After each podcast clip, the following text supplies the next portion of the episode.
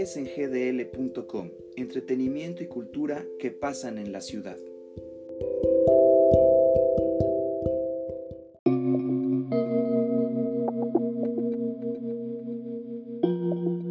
Hola amigos de SNGDL, ¿cómo están? Bienvenidos a otra emisión más de este podcast.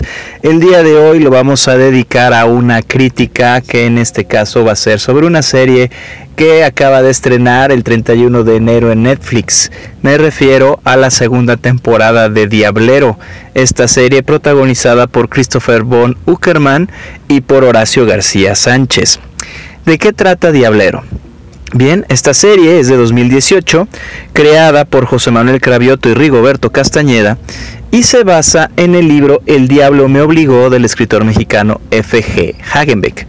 En este libro el autor nos lleva por la vida de Elvis Infante, un diablero, una persona que se dedica a cazar demonios por su cuenta y en el libro está ambientada en el East LA, es decir, el área eh, mexicana de Los Ángeles.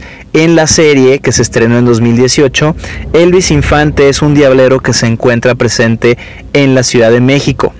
Bien, eh, Diablero eh, trata eh, nos muestra las andanzas de Elvis Infante, un hombre eh, con fuerte ascendencia eh, mexica que se dedica a, como les dije hace un momento, a cazar y exorcizar diablos de la gente que se lo pida. tiene fuerte ascendencia prehispánica y él viene de una lejana tradición de diableros presentes en la República Mexicana. En 2018, cuando estrenó esta serie, eh, fue de ocho capítulos y nos mostraba cómo el protagonista trataba de evitar el apocalipsis ocasionado por el cónclave.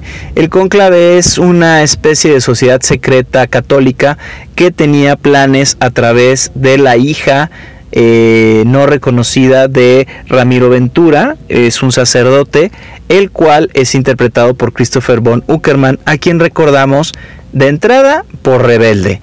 Y para quienes llegamos a ver eh, la serie Cadabra, era el protagonista de esta serie colombiana en la que el personaje era un mago.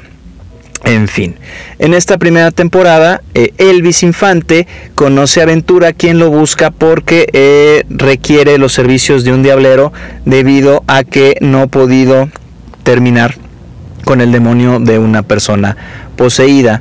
Y posteriormente nos enteramos que tiene una hija eh, la cual se la lleva el cónclave porque la requiere para llevar a cabo el apocalipsis a Elvis Infante lo acompaña su hermana Ketamina, quien tiene un poderoso eh, ascendiente mágico también.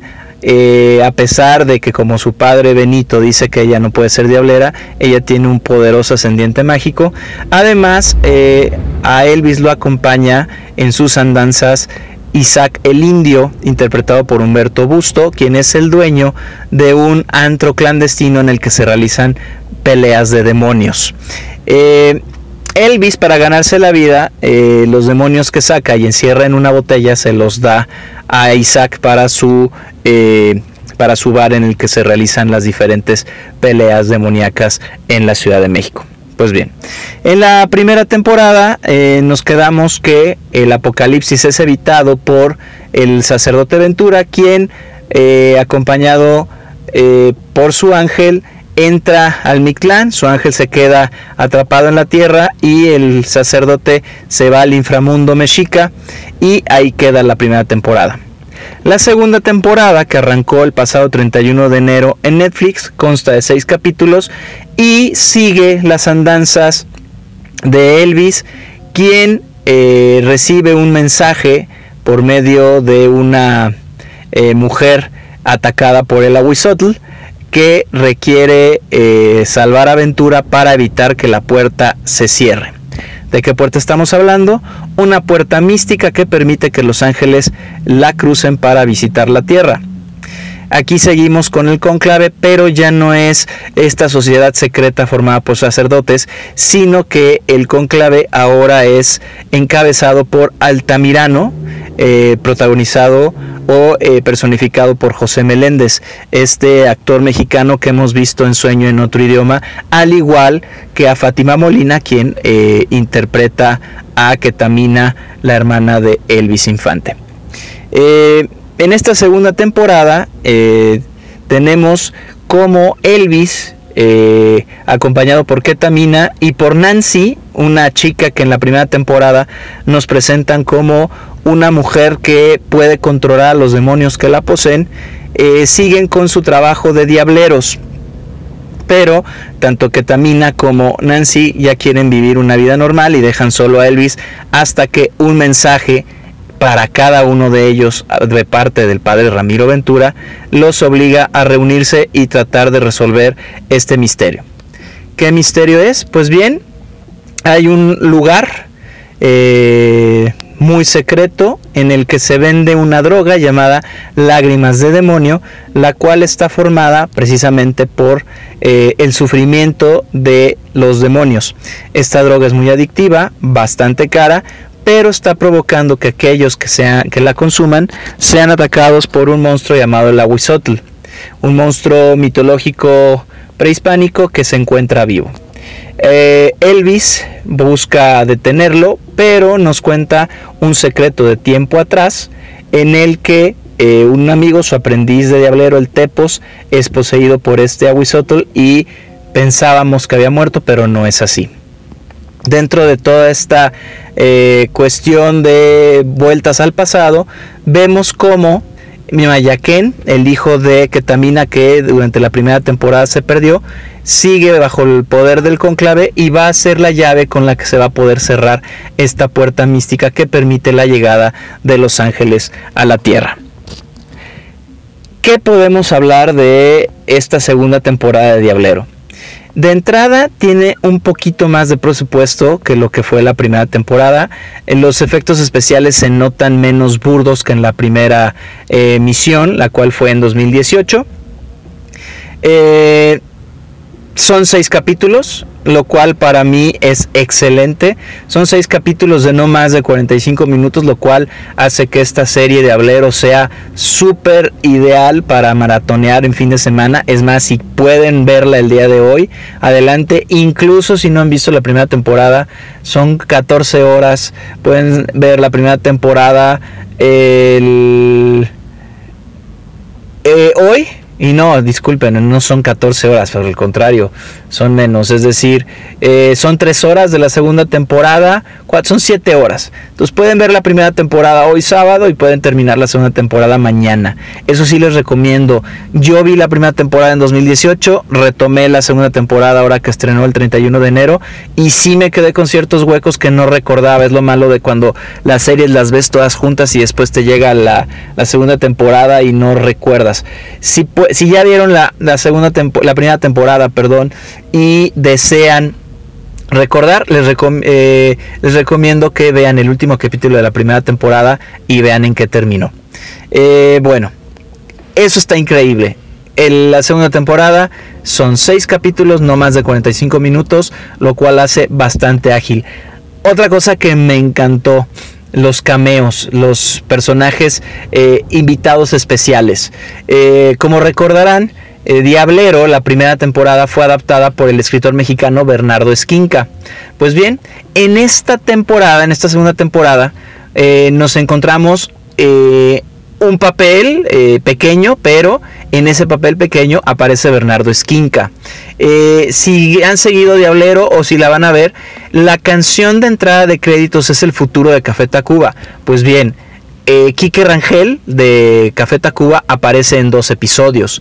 Otra sorpresa que podemos encontrar es que en la primera escena del, del primer capítulo de esta segunda temporada aparecen Tinieblas y Aluche. ¿Sí? Tinieblas Celuche, para que quienes vimos eh, las aventuras de Capulina los recordemos. Eh, también aparece Cecilia Toussaint, aparece Ruco Pachucote de Rocco Pachucote, perdón, de La maldita vecindad, aparece Cecilia Toussaint e incluso aparece la voz de Marta de Baile dando consejos sobre buena crianza de un bebé. Eso me parece increíble porque le da un toque de cultura mexicana bastante interesante a esta, a esta serie. La verdad no no demerita en ese sentido. Los efectos especiales están un poco mejor. Eh, no son efectos CGI, los monstruos son marionetas. El Abuisotol es una marioneta eh, bastante deforme con respecto a un alien, pero pasa dentro de esta eh, realidad diablera, espiritual, espiritista mexicana. lo único que no me gusta, ¿qué es lo que no me gusta de esta, esta serie? En realidad se llama Diablero, el personaje del diablero Elvis Infante es Horacio. Y el primer crédito se lo dan a Christopher von Uckerman, que además es el que menos eh, empatía tiene con la gente. Eh, tanto Nancy como Keta, eh, incluso las dos hijas del indio que son Mariana Botas, quien es este Talía y eh, ahorita les, les comento quién es la, la otra actriz este, que interpreta una de las, de las hijas de, de Isaac el Indio, quienes son muy divertidas este, en la primera temporada, en la segunda temporada las desperdician y es algo que, que critico en esta, en esta ocasión, que, que se, se, desperdicia el talento cómico de, de Mariana Botas, quien es Talía, y de Cassandra Iturralde, quien es, eh, no, perdón, Dulce Neri, quien es Paulina. Cassandra Iturralde es la hija de, del, sacerdote de, Ventura. Eh, les comentaba, eh, es algo que critico bastante porque si bien en la primera temporada Humberto Busto, Mariana Botas y Dulce Neri forman parte central de la trama, en esta segunda son más bien secundarios. Humberto Busto actúa muy bien. Incluso en la segunda temporada saca el personaje de Suri Lady. Eh, es una santera, abuela eh, de, de, Isaac, quien la interpreta Humberto Busto y genera esta, esta cuestión cómica dentro de la, de la segunda temporada. La Suri Lady eh, sirve para resolver un asunto con este respecto de, de la droga llamada lágrimas del demonio. Eh, pero, como les digo, se desperdicia un poco la presencia de Humberto Busto, Mariana Botas y Dulce Neri. Eh, me gustó el que hayan entrado cameos de, de estas personas que les digo, pero se desperdicia eh, lo demás. Agradezco la, duración de seis capítulos. No me gusta que el primer crédito se lo lleve Von Uckerman.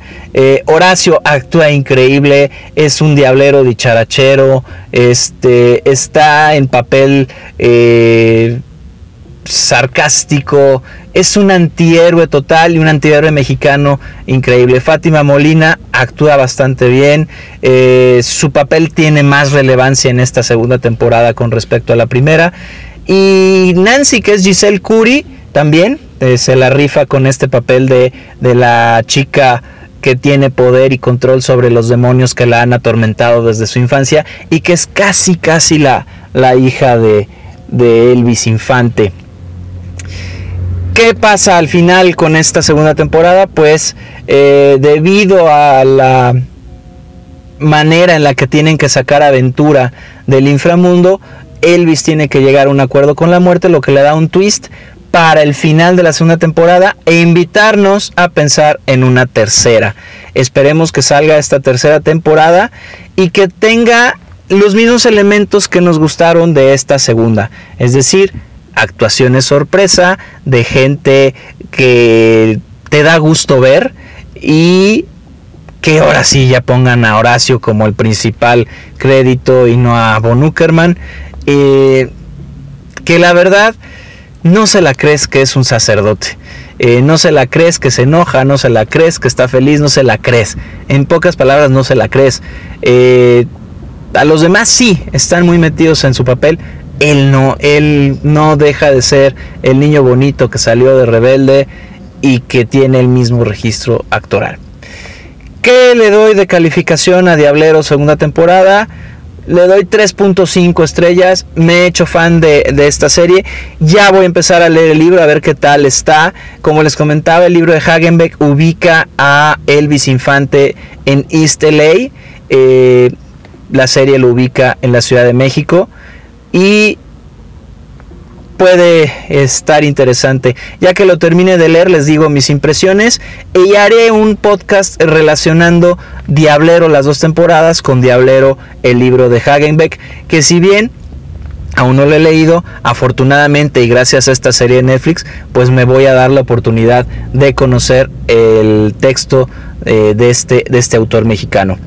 Eh, por lo menos o por lo pronto hasta aquí llegamos. Eh, no olviden sintonizarnos martes y sábado a través de sus plataformas de podcast favorita.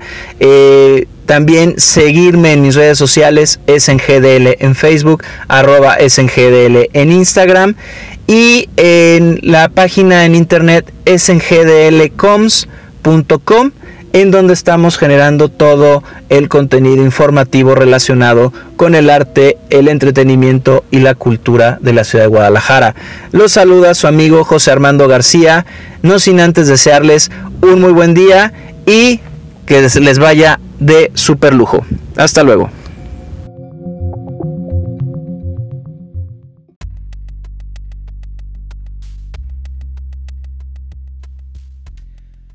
En gdl.com es dirigido y realizado por José Armando García.